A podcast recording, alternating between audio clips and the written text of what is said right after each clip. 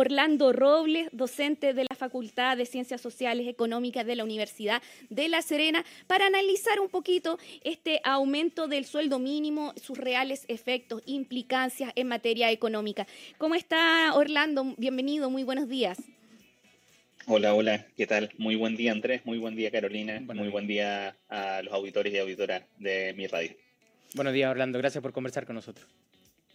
Sí, muchas gracias.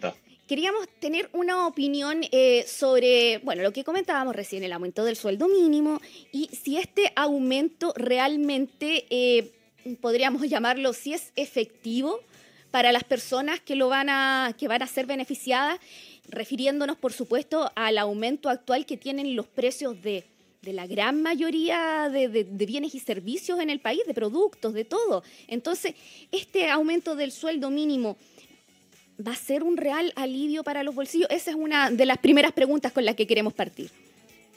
Yo creo que es la pregunta, de hecho, que mm. le importa a la gran mayoría de la sociedad que está eh, actualmente trabajando por el sueldo mínimo. La verdad es que, y digo la verdad acá con respecto a los conceptos técnicos, bien, uno es el ingreso nominal y el otro es el ingreso real lo que ajusta en, eh, eh, en esta pasada, y bueno, en todas las pasadas en realidad, cuando se ajusta el sueldo mínimo, es el sueldo nominal. Bien, el sueldo nominal es la cifra que tenemos en la liquidación de sueldo por la cual pactamos un contrato. Nos regimos, bien, pero si nos graban el, sueldo en 500 mil pesos, tenemos un sueldo de 500 mil pesos en enero y tenemos el mismo sueldo de 500 mil pesos en diciembre, el fenómeno inflacionario hace que este sueldo en términos reales en poder de canje sea menor. Bien. Sin embargo, seguimos ganando 500 mil pesos en el ámbito nominal, pero en el ámbito real somos más pobres en diciembre que en enero, si es que avanzó la inflación. Como les mencionaba, está el ingreso real y el ingreso nominal. Eh, por parte del ingreso nominal es la cifra que aparece básicamente en la liquidación, mientras que el sueldo mm, real implica el poder de canje. Bien, eh, por eso mencionamos que de enero a diciembre, si es que yo tengo una remuneración mensual de 500 mil pesos, en diciembre soy más pobre que en enero. Bien, y es muy importante tener en consideración esto porque eh, el sueldo mínimo tiene una evolución. De hecho, acá tengo eh, uno de los estudios que se, se, desarrolló por parte del Banco Central. Por ejemplo, para el año 2000 se marca una diferencia entre lo que es el sueldo nominal de 100 mil pesos a una interpretación de lo que hubiese sido un sueldo de 191 mil pesos. Bien, y tenemos una brecha que se va acortando, es decir, cada reajuste del sueldo mínimo que se desarrolla en los últimos años eh, es un reajuste que apunta más a homologar lo que es la, cantidad del sueldo real con el sueldo nominal, más que generar más ingresos reales para las personas. Lo explico en simple cada vez que se reajusta el sueldo mínimo, finalmente estamos apeleando primordialmente la inflación. Si tomamos en consideración el sueldo mínimo que teníamos para el año 2020, en mayo del 2020, que era 337 mil pesos, y lo reajustamos bien al mes de junio de este año, vemos que la inflación avanzó en un 16.7%. ¿Qué significa esto? Que el valor ajustado al día de hoy del sueldo mínimo del año 2020 se es súper importante la, diferencia que usted hace notar en lo, que acaba de comentar sobre el sueldo eh, nominal y el sueldo real, para que la gente lo entienda bien. El sueldo nominal es lo, que yo recibo en mi liquidación de sueldo, usted lo mencionó, y el sueldo real es eh, lo que me alcanza para comprar. Es así, es con lo que, claro, yo tengo este sueldo, voy al supermercado y compro tantas cosas, me alcanza para comprar tantas cosas. ¿Ah? Entonces, hoy, producto de la inflación, todos sabemos que nos alcanza el mismo sueldo, nos alcanza para comprar menos, cosas.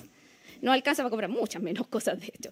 Entonces, lo que sucede ahora con este aumento, incremento en el sueldo mínimo, es como un ajuste entonces al proceso inflacionario, para, para que el, el sueldo mínimo digamos, nos alcance para comprar lo mismo que comprábamos periodos atrás que eh, no, no, había este nivel de inflación. Ciertamente que no se malentienda, es el sueldo mínimo, de alguna forma, eh, en, legislación, sirve, ¿bien? Sirve justamente para que las personas no caigan en una pobreza mucho más profunda. Bien, eh, de alguna forma eh, tenemos que considerar que cuando se dictan estos sueldos mínimos no los paga tampoco el Estado, lo pagan los empleadores. Por ende, hay todo un reajuste dentro de, eh, del flujo mm. circular de la economía, que es lo que así, le llamamos la interacción finalmente entre las familias, los individuos, el Estado y las empresas. Bien, eh, así que bueno, básicamente eh, ha respondido a eso el, reajuste, no es que las personas tengan mucho más ingresos a raíz del sueldo mínimo, simplemente están corrigiendo las distorsiones que ha generado la inflación. Claro que sí. Y otra crítica, bueno, una crítica que se ha hecho por parte de las pymes, eh, micro, pequeñas, medianas empresas en general a este reajuste en el sueldo mínimo es el tema de que, claro, ellos asumen el costo, si bien se, ha subsidiado para las, eh, para las MIPIMES, eh, se da un subsidio para poder incrementar este sueldo mínimo a sus trabajadores, pero aún así ellos dicen que es un costo que tienen que asumir y que producto de la inflación los perjudica. Justamente, las empresas también están en este momento luchando por mantener sus márgenes de rentabilidad. Al mismo tiempo están luchando por subsistir. Quienes arriendan locales comerciales, eh, hoy en día hay muchos locales comerciales que están siendo reajustadas las tarifas de arriendo. Eh, y los insumos, ciertamente, los insumos, las materias primas, la mercadería que se comercializa, bien, todo está eh, en esta espiral de, de subida de Y ahí lo complejo, que no solamente la inflación la sufren las personas comunes y corrientes, sino que las empresas también tienen que aprender a, de alguna forma, trabajar con la inflación, poder proyectar cuáles van a ser los precios a futuro, poder trabajar los precios con los que se negocia con los clientes, al mismo tiempo competir con otras empresas. Bien, por ende, la inflación hace que todo sea mucho más complejo la medida que no tenemos certeza más o menos cuál va a ser el nivel de precios de los productos y los, bueno, dentro de los productos, bienes y servicios dentro de la economía. Y es por eso que es importante mantener generalmente la inflación a raya con un ritmo de crecimiento leve el Banco Central maneja un rango del 2 al 4%, con una meta del 3% cada dos años. Bien, y esa meta acá nosotros se, ya rompió esa meta del 4% en el año solamente. Solamente en el año 2022 iban 5.7 al mes de junio. En este año, bien sin considerar la inflación que ya traíamos desde el año pasado. Mm.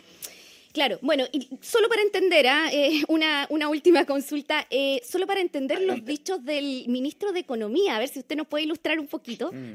porque acaba de decir usted que, eh, claro, las, pymes sobre todo tienen que asumir estos costos a pesar del subsidio, el costo que les significa aumentar el sueldo mínimo a sus trabajadores. Pero él dice que producto de la inflación, dijo, también tenemos, las pymes tienen beneficios.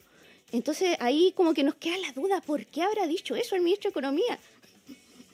Yo creo que fue un lapso, no, ¿Ah, no me imagino otra cosa, es un comentario bastante desafortunado en realidad, considerando que es el quien está a cargo de Economía, Fomento y Turismo, que es el, ministerio que tiene a su cargo. Yo creo que en algún momento va a pasar como una anécdota, pero es muy rebuscado mencionar aquello. Bien, lo mencionaba en otro programa que tuve hace unos instantes atrás, que en realidad las empresas tendrían que tener la capacidad de comprar barato y después vender caro, pero esos márgenes de rentabilidad, pensando que las empresas siguen funcionando, eh, tienen que volver a comprar y compran caro finalmente. Entonces, eh, es un ejemplo poco decoroso, digámoslo así, para un ministro de Economía. Mm. Lo lamento, Nicolás Grau, si que llegue a escuchar esto en algún momento, pero eh, yo, yo, yo, lo dejo como un lapso, lo dejo como un error no forzado. sin entender mucho de economía, yo dije, puede que tenga alguna base, algún sustento de lo que está diciendo de alguna manera, pero ya, ya no, creo que bajo ningún contexto, ni siquiera con economistas disidentes, tengamos un, acuerdo en aquello. La inflación generalmente nos pega duro y nos